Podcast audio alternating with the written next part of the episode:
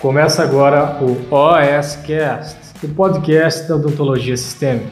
Aqui você vai aprender tudo sobre tratamento odontológico de pacientes com comprometimento sistêmico.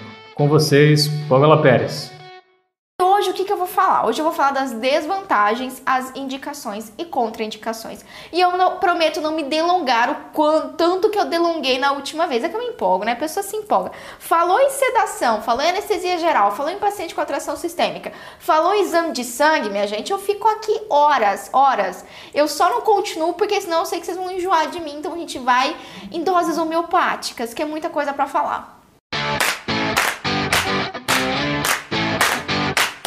Então vamos lá pegar meu resumo aqui, ok? Vantagens, desvantagens. Vamos falar das desvantagens de fazer anestesia geral. Então vocês viram que as vantagens, sabe que tem uma taxa de sucesso muito boa, o paciente tem amnésia, a gente não precisa de muito manejo para atender esse paciente. Quem faz todo o primeiro procedimento é o médico anestesista. Então o paciente ele tá ali sobre monitoramento. Então a gente tem uns recursos, ao contrário do que muita gente fala por aí, doc. Anestesia geral é um dos procedimentos muito seguros. Se a gente pegar na literatura, a chance de um paciente vir a óbito por causa de uma anestesia geral, e eu estava estudando isso essa semana, é de 1 para 1 milhão. Ainda mais, quiçá, anestesia geral para o tratamento odontológico, que não é um procedimento extremamente invasivo. Então, ó, se você tem mais dúvidas sobre isso, conversa com seu colega buco que atende no hospital, que faz cirurgia ortognática, que faz cirurgia oral maior. Se você conversar com ele, você vai ver que assim, é possível que ele já tenha feito várias cirurgias e assim, ele nunca teve um caso de óbito é, durante esse procedimento. Então, realmente é um procedimento, se a gente parar para pensar, você está fazendo um procedimento odontológico numa situação de muito controle. Então, o paciente está monitorado, está no ambiente hospitalar. Então, qualquer coisa que ocorra, por exemplo, eu já tive situação que a gente iniciou o tratamento odontológico num paciente e ele teve reação alérgica à indução anestésica, né? Ao medicamento de indução anestésica. Se eu não me engano, foi o Propofol nessa situação. E aí, imediatamente, o o médico anestesista já utilizou ali uma adrenalina EV, já fez medica a medicação de suporte de emergência para diminuir aquela, aquela reação alérgica aguda. Então você tem uma situação de muito controle, muito controle mesmo. Por isso que é tão legal. Só que quais são as desvantagens de uma anestesia geral? Vamos lá então que eu vou falar um por um. Bom, da mesma forma, Doc, que é uma vantagem excelente pra gente, o paciente ele tá é, inconsciente, isso também é considerado uma desvantagem. Por quê, Pamela? Uma vez que a gente tem um estado de consciência, uh, o corpo daquele paciente, o organismo, ele não consegue responder. Então, a anestesia geral ela causa isso, ela causa a inconsciência cognitiva, mas ela também vai comprometer os parâmetros naturais, né, os sinais vitais do paciente. Então, consequentemente, existe logicamente um certo risco de fazer isso, tem que ser muito bem avaliado e planejado, e eu já vou falar para você o que é importante você pensar nesse planejamento, mas uh, e, existe um risco mesmo de, desse estado, né? Do estado de inconsciência, do estado do paciente perder ali o reflexo de tosse, perder os reflexos primitivos. Então, a gente tem que estar consciente disso, isso é uma desvantagem, logicamente. Outra desvantagem, como eu já citei, é a perda desses reflexos protetores. Então, o paciente, por exemplo, ele não consegue tossir. Uma vez que o paciente não consegue tossir, não consegue ter esse reflexo, uh, se a gente estiver fazendo um procedimento odontológico e não fazer um bom tamponamento da orofaringe, qualquer fragmento dental ou fragmento de cárie, ou mesmo um dente, extrair um dente, o paciente pode aspirar esse dente, pode aspirar sangue, pode aspirar saliva, aspirar água da caneta.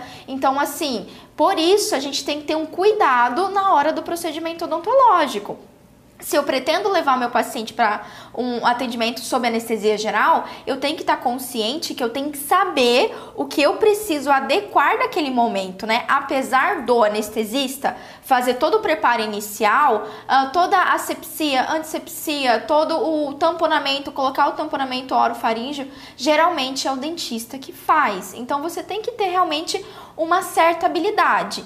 Não recomendo, Doc, você. Ah, é a primeira vez que eu quero levar um paciente para centro cirúrgico. Ah, você ir sozinho, assim, completamente sozinho. Quer uma dica boa? Chama aquele seu amigo buco. Mesmo que ele vá lá só para te dar uma força moral ou só para fazer a cirurgia, a parte cirúrgica. E você faz o restante, né? Mas a minha primeira sugestão: se é a primeira vez que você vai para o centro cirúrgico, nunca, nunca vá sozinho. Sempre é necessário você ter mais um dentista ou pelo menos a sua auxiliar ter mais alguém com você que tem uma certa experiência no centro cirúrgico para você pegar essas pequenas coisinhas, né? Então, a minha vivência, as minhas primeiras vezes em centro cirúrgico, como eu disse, eu não sou buco, eu não faço cirurgia oral maior, mas eu faço atendimento sob anestesia geral em algumas circunstâncias que eu já vou dizer para vocês quais são as indicações, né? Uh, e nessas situações, a primeira vez que eu fui, eu não fui sozinha, eu fui com um professor meu, um preceptor meu de residência. Então, eu passei ali pelo menos quase seis meses só observando ele fazer para depois eu fazer o atendimento, né? Então, a gente não precisa ficar seis meses só observando, mas pelo menos as primeiras vezes vá com alguém que já tem um contato com o centro cirúrgico para você ter essa troca, para te passar os primeiros passos, fechou? Muito legal. Bom, outra coisa importante que a gente sabe que é uma desvantagem é que a gente tem os sinais vitais do paciente deprimido. Então, a gente tem uma diminuição de batimento cardíaco, a gente tem uma diminuição de frequência respiratória. Uh, por anestesia geral, ela causa esse relaxamento da musculatura respiratória, diafragma, e consequentemente o paciente ele não consegue respirar sozinho. Então, se eu não tiver, se um, um anestesista não entubar esse paciente, não colocar ele num, num ventilador mecânico, esse paciente não vai conseguir respirar sozinho. Então, ele, lógico, que ele vai ter uma parada cardiorrespiratória, tá certo? Por isso que a gente é, por isso que é uma desvantagem, tem tudo isso, mas faz parte, é do procedimento, né?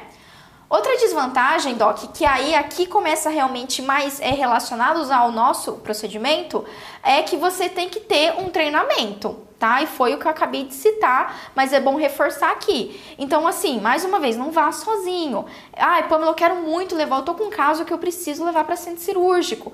Mas eu nunca fui pro centro cirúrgico, eu nunca fiz nenhum tratamento odontológico sob anestesia geral. Então, Doc, o complicado, assim, digamos assim, o difícil não é fazer odontologia.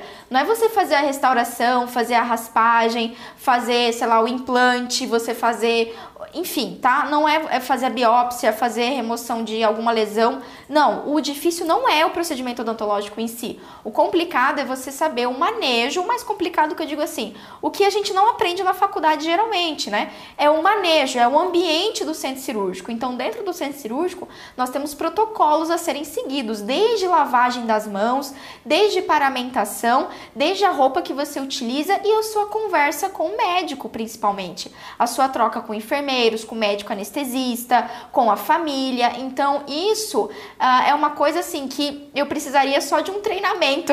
eu precisaria realmente de um treinamento presencial para mostrar isso para você. Meu, o meu objetivo com essa live, com essa segunda parte dessa aula, é te mostrar assim o caminho, o que você precisa fazer. Mas infelizmente eu não tô com você junto. Se eu pudesse, eu seguraria na sua mão lá. Então, nunca vá sozinho. Realmente chama um colega que já tem essa vivência Pamela, eu não tenho nenhum colega buco. Eu tenho certeza, sim, que você deve conhecer alguém que já faz esse procedimento em centro cirúrgico. Então, ó, conversa com essa pessoa, com esse dentista que tem alguma experiência, fala, cara, é, deixa eu acompanhar você um dia, só pra eu ver como que é a rotina do centro cirúrgico, eu só quero olhar, eu só quero ver, assim, deixa eu te acompanhar. Faz um estágio voluntário, pelo menos duas, três vezes, até você entender o que precisa ser feito. Se esse colega deixar, você faz ali o preparo, faz o tamponamento orofaríngeo para pegar a mão, Doc. Aí depois você planeja sozinho, tá? Mas de começo, pega um parceiro junto com você, racha ali meio a meio, mas não vai sozinho não, porque realmente a gente precisa de um treinamento. A gente precisa de um treinamento para conversar com esse anestesista. Então o anestesista ele pergunta várias coisas para você. Ah, doutora, vai fazer intubação nasal ou oral? Ah, doutora, vai, você prefere que faça indução com algum tipo de medicamento? Ah, doutora, você prefere que faça uma profilaxia antibiótica antes? Ah, doutora, que medicamento que você já quer que eu faça EV? Então, assim, tem várias coisas que o anestesista vai perguntar para você que assim, você precisa ter um mínimo de base para conseguir responder. Não quero te estimular, pelo contrário, mas a gente tem que estar ciente disso, que é um ambiente diferente e que você tem que realmente adequar ali, pegar esses macetinhos para você ter sucesso no seu procedimento. Tá legal, Doc?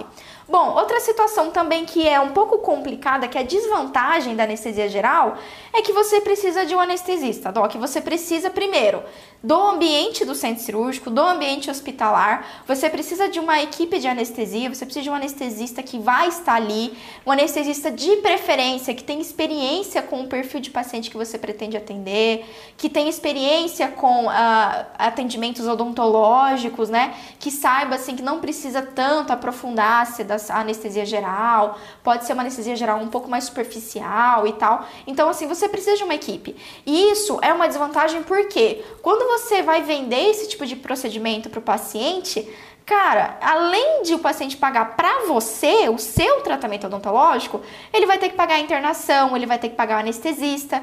Se ele tiver um plano de saúde, e aí eu já tiro essa dúvida de você se é uma dúvida que você tem, na verdade, eu tenho certza que você tem, provavelmente alguém vai me mandar aqui.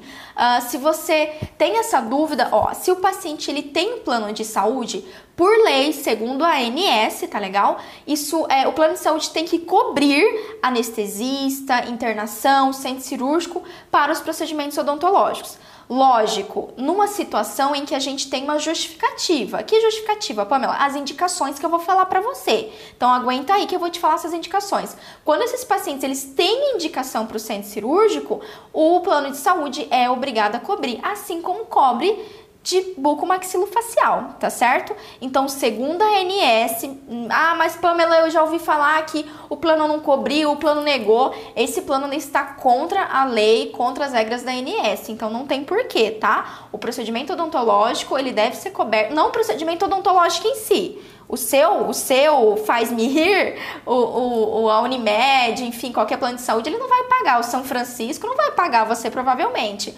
mas a, o anestesista, a internação, os medicamentos utilizados ali, tudo isso uh, tem que ser pago pelo plano de saúde, fechou? Mas tem essa, essa questão, né? O paciente ele vai precisar ir para o hospital, você vai ter que ter uma troca com o anestesista, ele vai ter que correr atrás disso com o plano de saúde, tá, tá, tá, tá, tá, tá. Então tem muitos passinhos ali que são necessários fazer. Isso às vezes pode ah, às vezes complica, né? Não é fácil você vender, já não é fácil você vender, levar o paciente para o centro cirúrgico, né? Já começa por aí.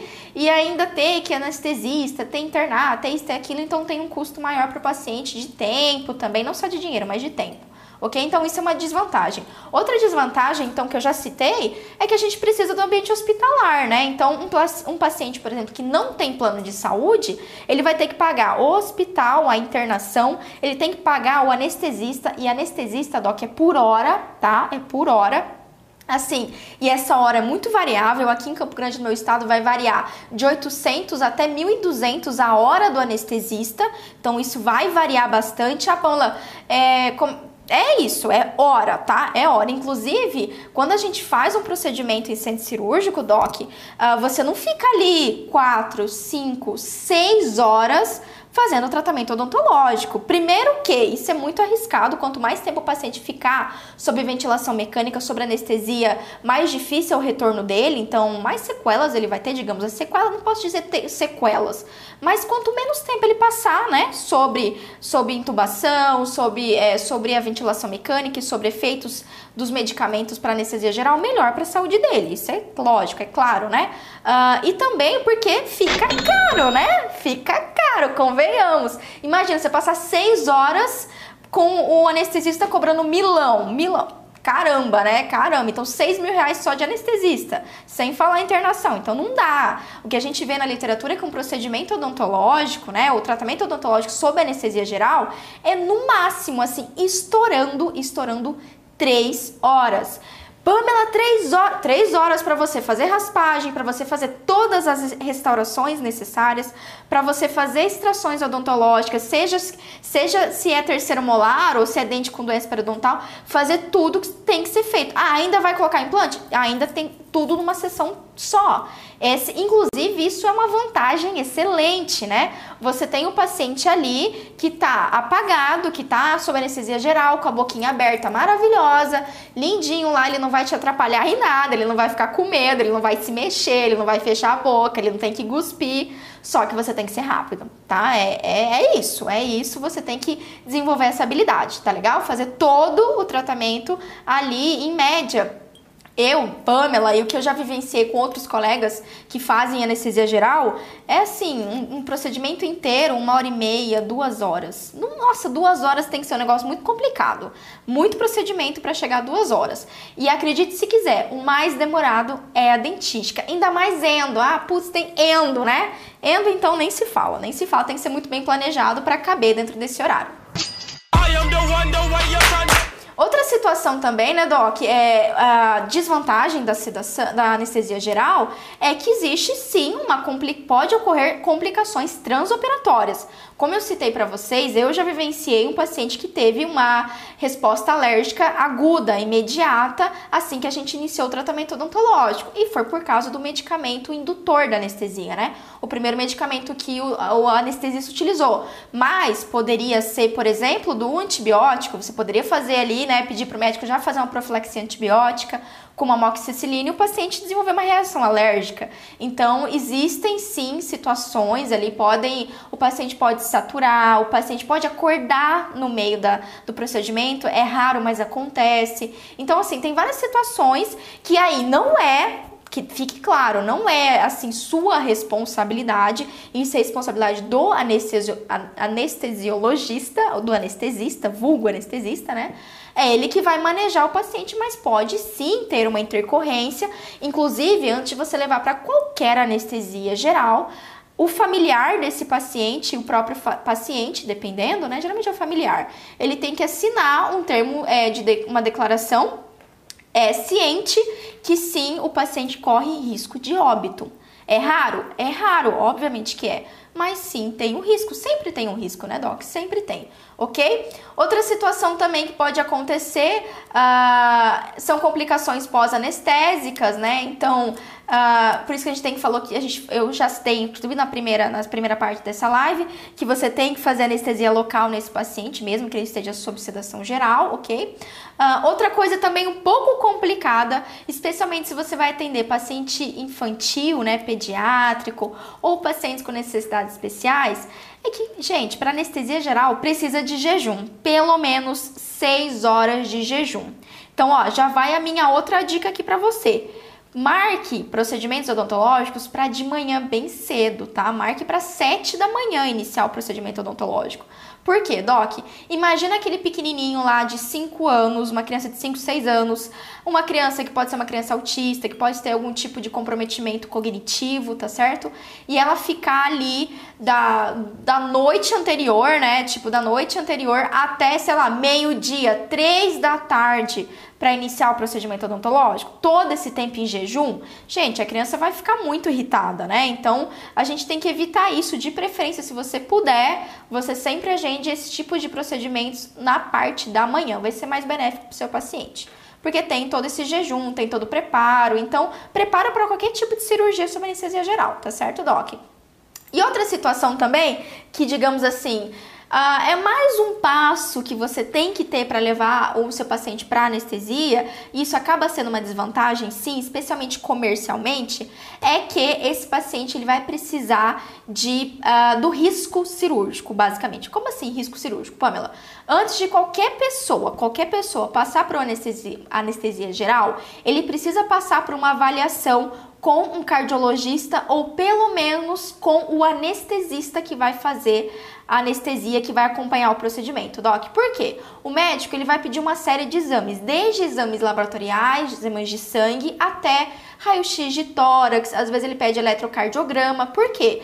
O, preferencialmente o cardiologista, tá? Se você for encaminhar, preferencialmente o cardiologista porque o cardiologista ele vai analisar esses parâmetros e vai dar um risco para o seu paciente, um risco do paciente passar pela anestesia geral. Geralmente é utilizado a escala do ASA, né? Talvez você já tenha ouvido falar. Então ele vai classificar o seu paciente como ASA 1, ASA 2, ASA 3 e dependendo dessa classificação, é exatamente essa avaliação médica inicial que vai liberar ou contraindicar o procedimento sobre anestesia geral. Então, se você vai fazer num paciente que não tem nenhuma alteração de saúde ou se você vai fazer num paciente com comprometimento sistêmico, tem que ser realizado o risco cirúrgico. Então, além desse paciente ter que ir lá no plano de saúde, liberar, ele vai ter que passar por uma avaliação médica, preferencialmente do cardiologista.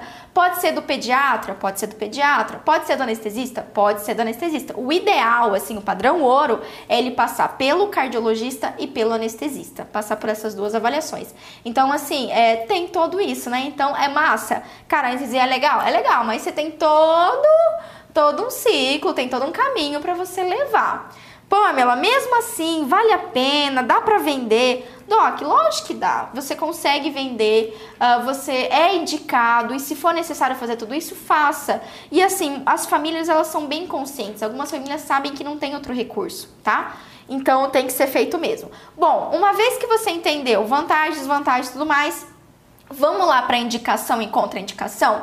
Então anota aí, Doc, as indicações, que tipo de paciente você pode oferecer esse serviço, você pode levar, é, fazer o tratamento odontológico sobre anestesia geral. A primeira situação, e é uma muito importante, tá? Inclusive eu super recomendo, mega recomendo, são pacientes com ansiedade ou medo extremo. Então, aquele paciente com odontofobia, doc. Só que tem um parêntese aqui também antes de você.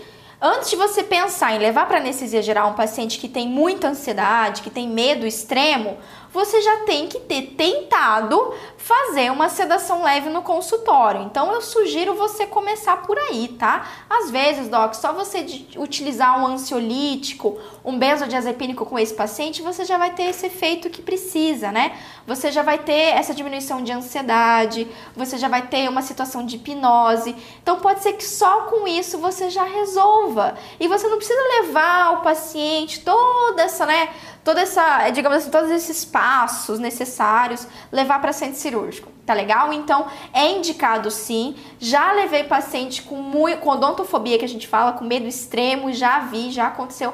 Não foram muitos, que a maioria eu, a gente consegue, eu falo a gente, né, na, na época que eu tive muito vivência na época da residência, na época que eu trabalhei no Hospital São Julião, que a gente mais levava, que eu mais atuava nessa área. Agora já diminuiu um pouco, mas antes era assim, toda semana. E a gente já teve episódios de pacientes com muito medo. Sim, é indicação, com certeza dá para ser levado. Inclusive, aquele paciente, por exemplo, que o sonho dele é colocar vários implantes, você quer fazer o protocolo, mas é um paciente com muita ansiedade, com muito medo, uh, realmente com odontofobia, então vale muito a pena, mesmo para procedimentos eletivos, tá? Vale muito a pena você avaliar esse recurso sim. Fechou, Doc? Uh, inclusive, a literatura mostra pra gente, ó, que uh, a sedação, ela, é, ela é, como que é? A sedação será será eficácia para Nossa, é ótimo que eu traduzo meu negócio aqui, eu nem sei que eu, eu pego dos artigos em inglês, eu não consigo nem traduzir.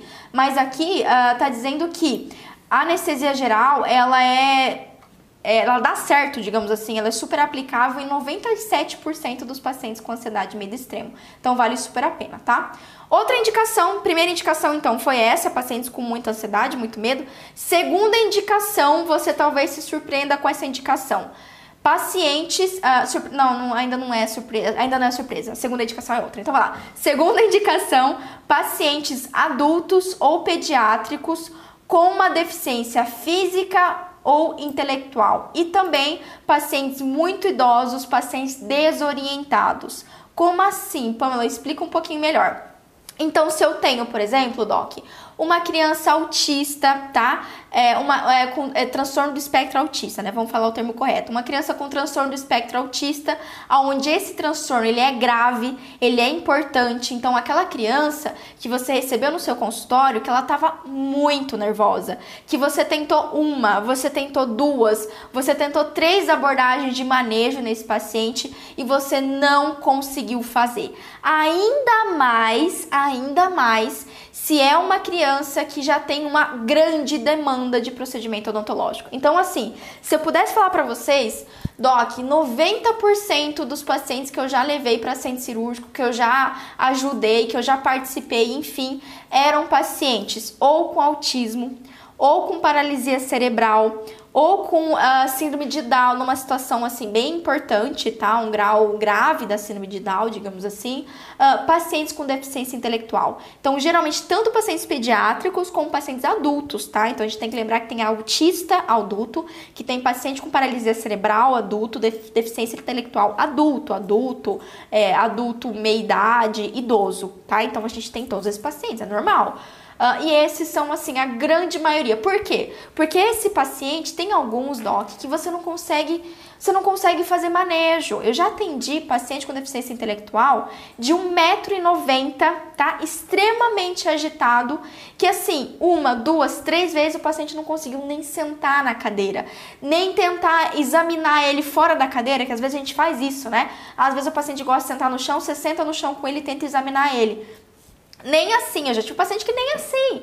Então, assim, arriscadíssimo atender esse paciente ali, não tem como, né? O comportamento dele não permite. Se não permite, se você tentou, não tá dando certo, eu sinceramente, isso é minha abordagem, abordagem Pamela, tá?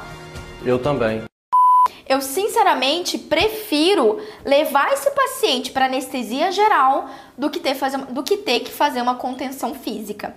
Eu falo assim, isso é prática minha. Eu, Pamela, tá? Não sou dono pediatra, tudo bem? Mas eu, Pamela, na minha abordagem, especialmente pacientes com necessidades especiais, Doc, tem hora que não adianta, ai, mas eu vou fazer o, o falar, mostrar, fazer, eu vou utilizar isso, eu vou utilizar aquilo, eu vou usar bichinho, eu vou usar desenho. Então, tem hora que não tem como, não dá, não resolve isso. Não resolveu, é indicado? É indicado, eu super defendo. É mais seguro para você atender e é mais seguro para o paciente. Imagina você fazer contenção de um rapaz de 1,90m, de 20 anos com deficiência intelectual, extremamente agitado? Impossível, eu contraindico. Eu, Pamela, contraindico. Então, assim, é muito mais seguro você fazer em ambiente hospitalar sob anestesia geral. Extremamente mais seguro, tá legal? Então, esse é perfil. Paciente senis do tipo é, paciente idoso, né? Paciente com mal de Parkinson, paciente com Alzheimer, já tive bastante paciente assim, que a gente já tem um comprometimento cognitivo, um paciente agitado, que não colabora. Geralmente é o paciente que já tá ali com bruxismo importante, doença periodontal. Então, assim, você quer resolver? Quer resolver mesmo, isso, inclusive, isso é minha abordagem também, tá? Eu vou dizer muito a minha experiência, tá, Doc? É o que eu faço, é o que eu acredito e também é embasado na literatura. Então, assim, é, eu já vi muitas vezes, muitas vezes chegar pra, pra mim no hospital que eu atendia paciente com PNE, PNE né? Muitas vezes assim, ah, é a dentista, mas ele ia sempre na dentista. Aí o dentista faz um flúor, o dentista tenta remediar, mas sabe que tipo, Tenta, tenta, mas não adianta. Então, se for para você não resolver, se não for para você fazer uma restauração que seja decente, para fazer um procedimento que seja bem feito, uma raspagem bem feita, o que, que adianta você ficar tentando, tentando, tentando, se nunca você vai ser resolutivo? Então, se você quer ser resolutivo e é um paciente nessa circunstância, leva para anestesia geral, doc. Pronto, pronto, não tem. Resolve, vai ser uma vez que ele vai, passou pela avaliação médica, o médico liberou, manda ver, faz tudo que tem que fazer, não deixa nada duvidoso e manda ver que vai ser muito mais resolutivo, vai resolver muito mais situações. Ó, não foi uma, não foi duas, não foi três vezes que a gente vivenciou o depoimento dos familiares que depois que aquela criança, aquele paciente com deficiência intelectual, paralisia, autismo, depois que passou pelo tratamento odontológico, não ficou mais violento, não ficou mais agressivo. Então, se você já vivenciou esse tipo de paciente, um paciente com necessidade especial, especialmente esse que eu citei, muitos deles ficam agressivos, ficam nervosos, né? Estão ali se automutilando porque eles estão com dor, estão com infecção. E não vai adiantar você fazer profilaxiazinha, fazer fluorzinho, não, Doc. Você tem que resolver, tem que controlar a infecção, tem que fazer endo, tem que drenar abscesso, tem que extrair às vezes. Então, ó, quer ser resolutivo? Não tenha medo. Não tenha medo. Se você tá vendo que seu tratamento, a sua abordagem não tá dando certo, centro cirúrgico, anestesia geral, tá?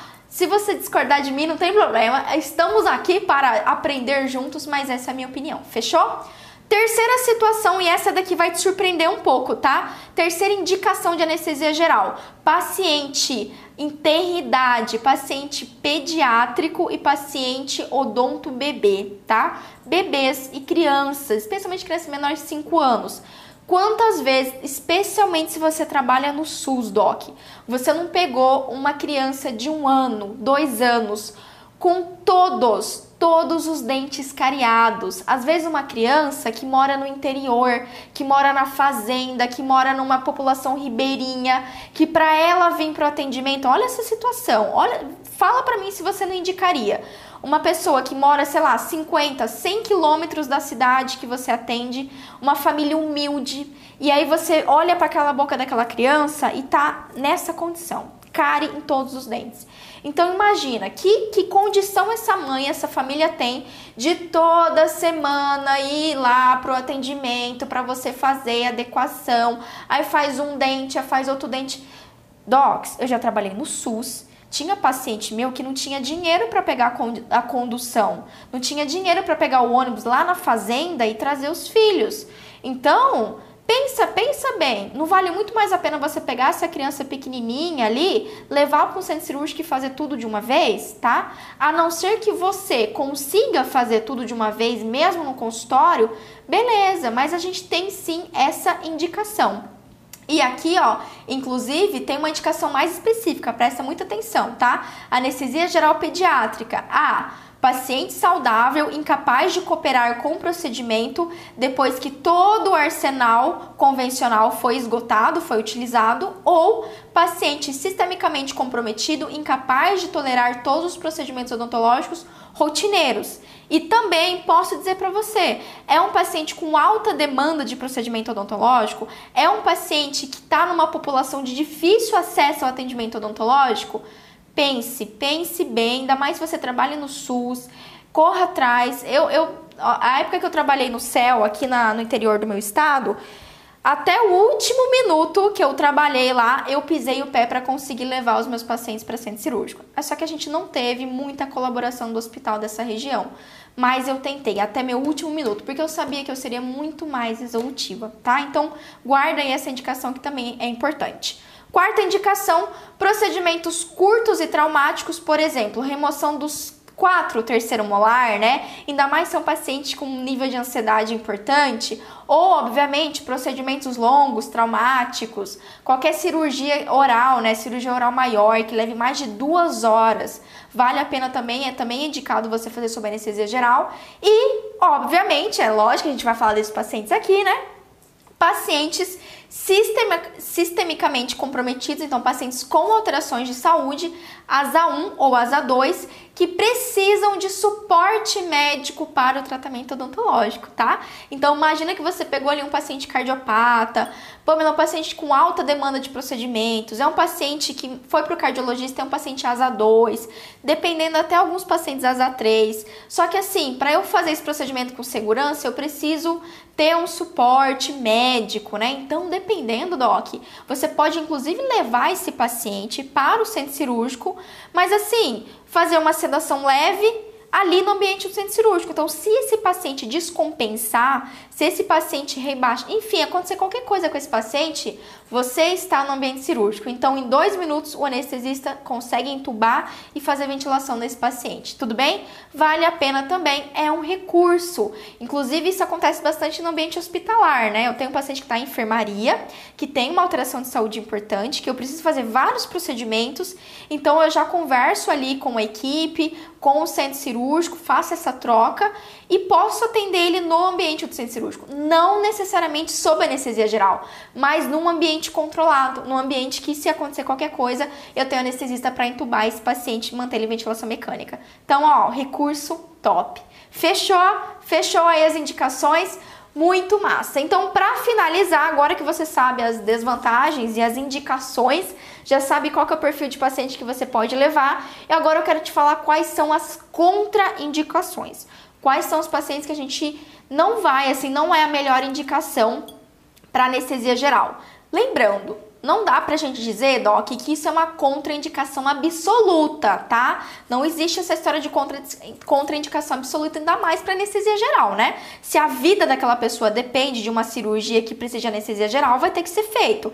Só que aqui, esse tipo de paciente, eu vou te falar, esse daqui vai ter que ter uma avaliação médica muito delicada, muito delicada, tá legal? Então eles não são os mais indicados. Esse daqui é aquela contraindicação que você tem que conversar, tem que ser muito bem planejado, não só com cardiologista, não só com anestesista, mas com uma equipe multiprofissional mesmo, bem maior do que isso. Então vamos lá. Primeira coisa que é contraindicado, tá? Falta de treinamento do dentista. Tudo bem? Tudo bem que isso não é diretamente com alteração de saúde, mas isso é importante você saber. Então, se o paciente, se você não sabe, nunca levou, não tem essa habilidade, né, não sabe exatamente qual é o manejo dentro de um centro cirúrgico, não leve. Falei isso aqui. Então, vá, seja voluntário, participe de cirurgias com seus colegas, enfim, né, tem uma vivência para depois você levar sozinho, tá bom? Outra situação, falta de treinamento da equipe, né? Às vezes a equipe do centro cirúrgico não está muito acostumada, por exemplo, com um paciente com deficiência intelectual, um paciente idoso com Alzheimer, que você tem um manejo, você tem um diálogo. Então, por exemplo, eu já falei inclusive isso no primeiro vídeo. A gente já teve situações de pacientes com deficiência intelectual que chegou no hospital e não saiu do carro não saiu do carro. Então, se for um anestesista que não está acostumado com aquilo, ele vai cancelar o procedimento e aquela palavra com F, sabe? Infelizmente, alguns têm essa abordagem. Agora, se é um anestesista que tem experiência com isso, e dentro das equipes de anestesistas, geralmente tem aquele que tem um pouco mais de experiência com procedimentos odontológicos, inclusive, uh, esse paciente, esse anestesista faz o quê? Isso eu vi via anestesista, sair do centro cirúrgico, ir lá no carro e fazer o medicamento indutor no carro. O paciente já apagar no carro, ser colocado numa maca para depois entrar no centro cirúrgico. Então isso depende assim muito, muito do profissional. É verdade. Quer dizer, às vezes não. Tá certo? Outra situação também uh, que é contraindicação se eu não tenho um hospital com suporte, como eu falei. Não adianta, ah, mas o anestesista vem no meu consultório. Não, isso não existe, tá certo? Para anestesia geral, não. Tem que ser no ambiente centro cirúrgico, no ambiente hospitalar e tem que ter os mínimos recursos para você atender, ok? Agora, uh, situações, contraindicações que são, doc, sistêmicas mesmo, tá? Alterações de saúde. Então, vamos lá.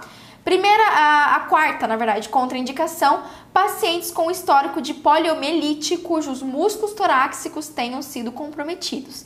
Então, por quê? Porque esse é um paciente que, às vezes, mesmo entubado, a ventilação mecânica não vai conseguir manter o paciente. Por isso que esse é um paciente que tem que ser discutido com a equipe. Outra situação, pacientes com miastemia grave. Isso daqui é uma doença autoimune importante, onde o paciente ele vai ao longo dos anos, né, ela, é, ela é neurodegenerativa onde o paciente ao longo dos anos ele vai perdendo a força força muscular e esse paciente a uh, anestesia geral geralmente né não só anestesia geral como anestesia local pode levar o paciente a ter uma queda, uma insuficiência respiratória. Então, esse é um paciente bem delicado. Os relatos de óbito em centro cirúrgico estão relacionados com esse perfil de paciente, por isso que a gente tem que ter cuidado nesses casos, tá legal? Outra situação é quando eu tenho um paciente com uma insuficiência cardíaca ou com uma insuficiência, uma insuficiência pulmonar muito grave, muito, muito grave. Então é outra, digamos assim, contraindicação, tá legal? Pacientes obesos, principalmente pacientes que têm um pescocinho muito curto, que o, que o anestesista não vai conseguir intubar ou vai ter uma intubação com muita dificuldade. Então, também são situações que tem aquela contraindicação, tem que ser avaliado com cautela e pacientes com histórico de hipertermia maligna. O que, que, é isso? Isso é uma doença onde o paciente ele tem uma febre, ele, uma febre muito, febre acima de 40 graus. Nessa situação também é um paciente que pode desestabilizar muito rápido e também seria uma contraindicação. Mais uma vez, não dá para dizer que isso daqui é uma contraindicação absoluta, tá bom, Doc? Nenhuma dessas patologias. Porque se for necessário para a vida do paciente, para a vida dele, tem que ser feito, não tem que fazer. Só que aqui tem que ter muito cuidado, muito planejamento, tem que ser muito bem discutido antes de você levar e antes de você indicar anestesia geral. Fechou? E é isso, Doc. Essa é a segunda parte da nossa live sobre anestesia geral. Espero que eu já tenha te esclarecido. Tem muitas outras coisas que a gente poderia falar, tem muitas outras minúcias, mas infelizmente nosso tempo realmente não dá. Mas eu espero que eu já tenha te clareado. E não é nem só tempo, né? É uma situação assim que a gente tem que mostrar ao vivo, Doc. Tem que, você tem que passar pela experiência do centro cirúrgico. Algumas coisas a gente precisa dar prática para realmente aprender. Então não tem, não tem que fazer. Mas pelo menos eu tenho certeza que agora você já sabe indicação, contraindicação, quando que dá, quando que não dá para levar. E isso é o que importa. Fechou? Então é isso, mais uma live nesta nossa terça-feira. Não esquece, toda terça e toda quinta-feira a gente tem live por aqui, a não ser que aconteça um episódio muito importante, ou que eu tenha que viajar, ou que eu tenha alguma palestra que não tem internet onde eu consiga fazer uma live para vocês. Mas em geral, toda terça e toda quinta-feira a gente tem live aqui. Lembrando, ó, se você quer receber os meus resumos Toda live eu faço resumo, vocês viram que eu peguei uma cola aqui, né? Então essa minha cola eu disponibilizo para minha lista de transmissão. Então se você quiser todos os meus resumos, artigos complementares para você estudar e se aprofundar ainda mais com cada tema que a gente traz aqui, é bem fácil, você entra lá em www.pamelaperes.com.br barra resumos. Deixa seu nome, seu e-mail, que geralmente nas segundas-feiras eu sempre encaminho e-mail, te encaminho esse resumo, te encaminho o resumão da semana, né? Com artigo, com resumo, com tudo que eu tiver feito durante a semana. Então, se você quiser receber isso é exclusivo só para quem está na minha lista de transmissão, né? Quem realmente gosta do meu conteúdo, então é só você se inscrever que aí você recebe toda semana. Fechou, Doc? Ótima semana para você. Um beijo enorme e a gente se vê na próxima live. Fechou, tchau. Beijos.